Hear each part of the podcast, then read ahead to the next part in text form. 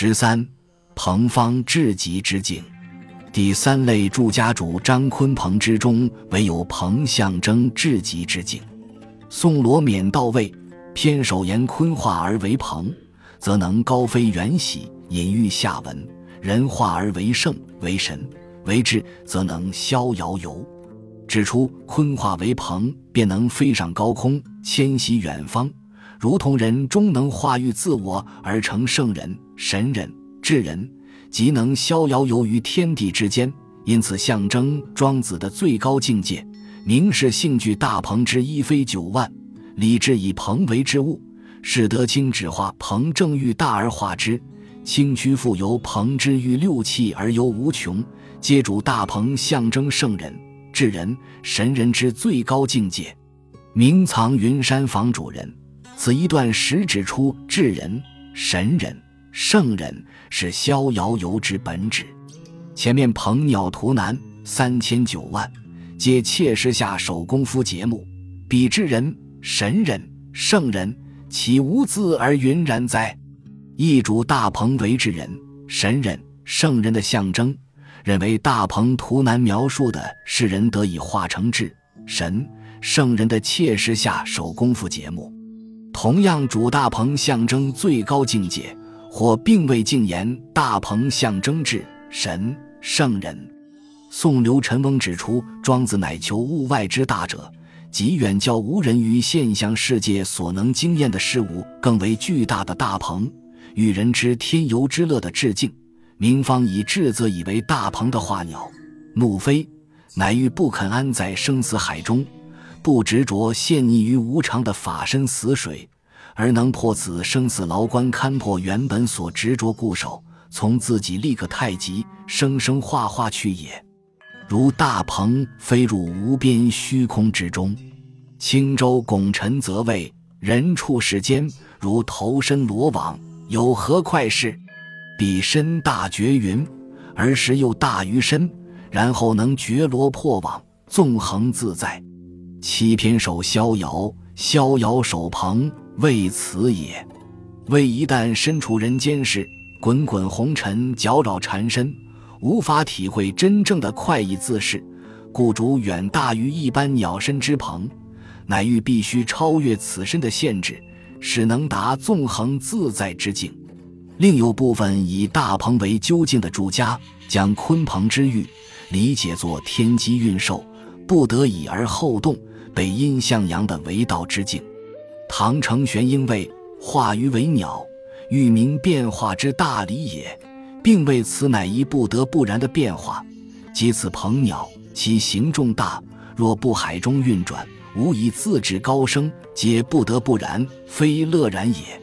且行迹千隔，情意随变。昔日为鱼，含涌北海；今时作鸟，腾住南冥。虽复生神性殊，逍遥一也。所以化鱼为鸟，自北卒南者，鸟是灵虚之物，南极启明之方，鱼乃至逆之虫，北盖幽冥之地。鱼表象明背暗，舍之求尽，故举南北鸟鱼以示为道之境耳。成书言于鸟性质殊异，一神一生，于本北方幽暗之海凝滞神秘的动物，化为鸟后。可以凌驾云霄，迁徙至光明的南方。此鱼鸟变化，显现求道之路向明背暗，舍至求尽的变化。程玄英以北于南鸟的变化迁徙，譬喻摆脱阴气凝滞、黑暗阴湿，走向光明洞达、日冲月盈的修道之路。此不得不然修道之境的说法，合于庄子。刻意篇中不刻意透过吹吼呼吸、吐故纳新、雄鹰鸟身等呼吸调息之术，或模拟大熊攀援树干、取法禽鸟严颈展翅等姿态动作以强身健体的种种操练，所谓不道隐而受，不刻意而高的功夫原则。由此可知，倘成玄英对坤化为鹏的诠释，其所揭示的乃一不得不然。非刻意为之的修道之境，则鹏所代表的可说是得道之境。明焦红指出，鹏之变化高飞，乃当化者不得不化。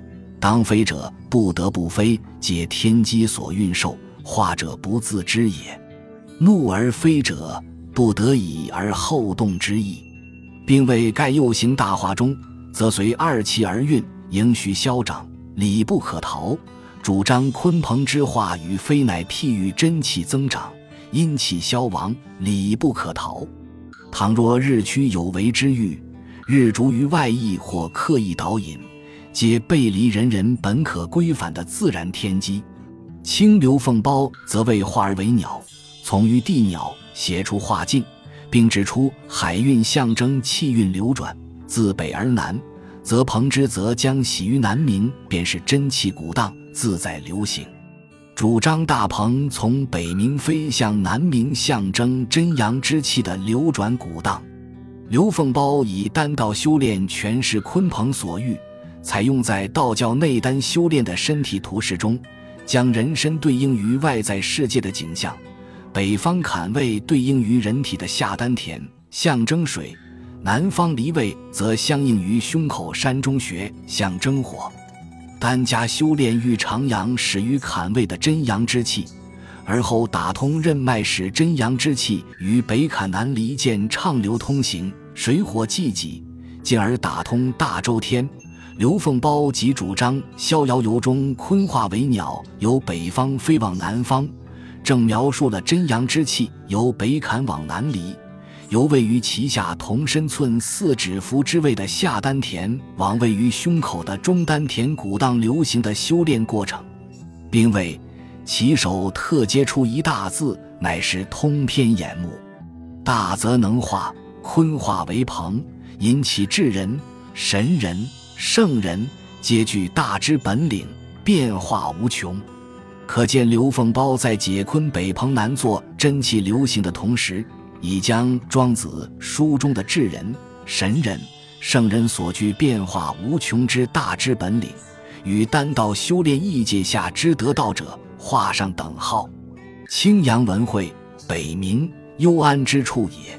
坤于潜藏其内，与根本无名也。此无名体，即是诸佛不动之，是之畏惧大阴。二是大国，坤化为鹏，奋迅而飞。脱离阴湿而又清虚，无障无碍，视之谓正大果。认为潜藏在幽安北冥中的鲲，譬喻无名之体。此无名之体，即是诸佛不动止，是尚未分化体现的大阴，而由鲲化为鹏，奋迅而飞，脱离阴湿而又清虚，无障无碍，乃是有所具之大阴正成之大果，由胚胎化为生命。指出由鲲化鹏象征从道体转变为道之体现，借由形上而形下的诠释架构，突破鲲鹏受限于水天而无法游穷的空间限制。大鹏必自以九万里之风，六月之息，非培风不能举，隐而远也。有方有物，则有待，非究竟。上述三类历代诠释，皆可谓以鹏为庄子。书中最高境界的表征，但有注家指出，大鹏需凭借九万里之风，等待姗姗来迟的六月一息，使能高飞。倘若无风可乘，培便无法飞起。因此，仍书有待，并非究竟。其说正与当代冯友兰、张亨先生之论暗合。宋王元则认为，庄子所主张的最高境界，应是无待于外在的成就与建树。但鲲鹏皆是有方有物，有其必定要达到的外在成就。至于鲲鹏，此皆有方有物也。有方有物，则造化之所至，阴阳之所居，不免行气之类，岂得谓之逍遥乎？郭象谓：物任其性。是称其能，各当其任，逍遥一也。是知物之外守，而未谓之庄子言逍遥之去也。一旦所欲成就的目标在外，必然会受到外在环境与条件的限制，属物之外守，有待于外在情境的配合，使能达成目标，非属逍遥无待之至境。清王夫之主张，欲行于两贤，由而已矣。无小无大，无不自得而止。其行也无所图，其反也无所希，无待也。无待者，不待物以利己，不待事以立功，不待时以利民。消者，象于消也，孤而忘也。尧者，隐而远也，不居于心之之灵也。人欲居于天地之间，不论禀赋小大，都能够于天地间自得悠游。一切的行为不是为了图谋外在的目标或利益，而是为了规范致力于一己之内心，达到无待于外的境界。所谓无待，即是不待物以利己，不待事以立功，不待时以立名。有一个无需仰赖外在的成就与评价即能成全的自己，不必然要在经验世界建立功勋，获取声名。王夫之辨析。消者，象于消也，过而忘也。以消为最高境界。尧者，隐而远也，不居于心之之灵也。尧则代表了心之之灵以外的才能成就。最高境界应是无不可有也，无非有也，于任何境遇下均能自在悠游。王夫之指出：大鹏此由于大者也，尧也，而未能消也。大鹏虽然飞行的距离无比遥远，但仅能达到隐而远也的遥知境界，尚未能企及无待于外在的里程成就来证明自我的消之境界。亦即大鹏飞属至极。青林云明亦强调，大鹏必自以九万里之风，而驰以六月之息，非陪风不能举，必须凭借九万里之风、六月之息与陪风。否则无法高飞，自非无待的致敬。更有著家明白指出，鲲鹏所对应的，并非能成天地之正而御六气之变的游穷者，而仅是御风而行的列子。名臣一点位，免乎行者，鲲鹏之化乎列子是也。指出鲲鹏和列子所同，均需等待风起的时机。名吴伯与云，自此以下。至列子凡三等人，又在人若小若大之变也，而总以无待之人。至行得争四者，亦如赤焰之自以为智，岂如望毁誉定内外，便荣辱者乎？然由之有毁誉内外荣辱，犹有未忘者存。列子则忘道矣，犹有列子在，非无不忘者也。总之，大知小知，分人分己。私见未除，何能与造化有？必须打破界墙，直至己无其己，而后眼空法界无所待而逍遥。故论鸟，则鹏其大者；论人，则列子其上者。上皆为之见类，而况其余？主张鲲鹏与犹未忘己，仍待风来以全形得列子相应，方以至要敌炮装。引薛庚生云：“以赤比宰官，以大鹏比列子，乃庄文本旨。成天地以下，乃七元自道。”亦认为以大鹏比列子，乃庄文本旨，指出大鹏所欲即为列子。回顾庄子著书传统，可发现历代著家与当代学者各家取意于鹏者仍有不同，但推论。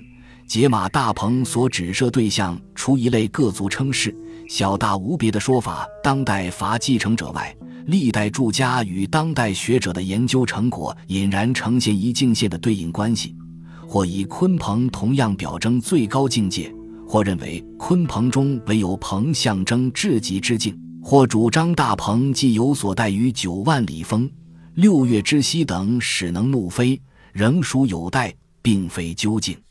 由历代著书与当代研究可见，各家对大鹏鸟取义内容尽管有别，如强调大、远、高飞、奇怪、神、灵虚、有翅膀，或兼及大鹏鸟可以飞翔在无限的时间与无穷的空间。正因对大鹏鸟有如是诠释，使能推导出所象征的人胸中心体开阔广大。具备灵性自由、心灵自由、精神生命的自由或个性的自由，当代学者不约而同以自由是逍遥，既能配称自由，肯定是随时随地不择时地，即不受限于时空，任何时的皆可遇可成，方可称代。唯有无代，才能自由，才可谓达到生命的至高境界，堪称是得道者或庄子所体现的生命境界。换言之，代之有无。即判断是否已达最高境界的制要关键。值得注意的是，当代研究主张大鹏象征最高境界的学者中，吴光明指出，鹏之飞腾还需结合鲲的遨游，必须鲲鹏合体，方足以象征在无限的天地里自创自由的致敬。吴说，看似以鲲鹏为庄子象征境界的极致，但无意间似乎透显鹏于水中无法飞行。遨游海中的鲲飞不到天上的限制，其他如陈谷英先生也同时以鲲鹏二者之巨大指涉心灵的宽广。蒙培元亦以鲲鹏合说，所以要合并鲲鹏论述得到境界，许皆隐然意识到大鹏难以游穷的空间限制。尤其张亨先生直基于袁科对鲲鹏神话溯源的根底上，肯定大鹏所欲转化之能。超人之力，却又见其高飞境界中的限制，直教后学对大鹏究竟谁指充满研究兴味。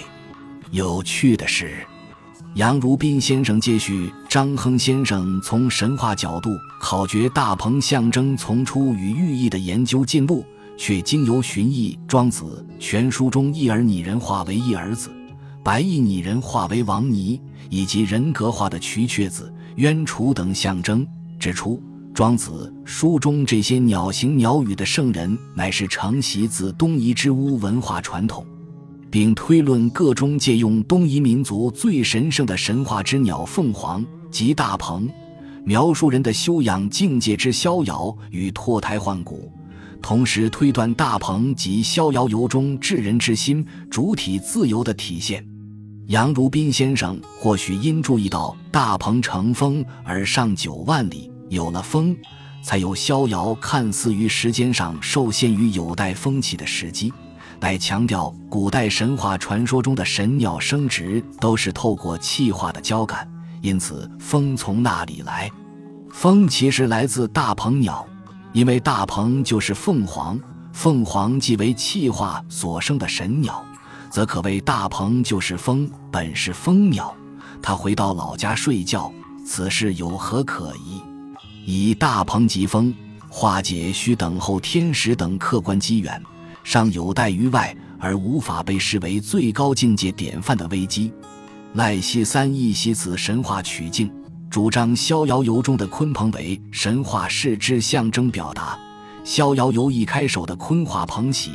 也可创造性诠释成是对天下篇中庄周那种从老丹混沌之道进一步流出的圆融化境所给予的神话视之象征表达，因为从神话象征的隐喻元素来看，是可以扣合起来的。例如《逍遥游》中的鲲之大，可以暗合于天下篇老丹真人的博大，而《逍遥游》的鹏之化。可以暗合于天下篇中庄周神人的应化，为什么呢？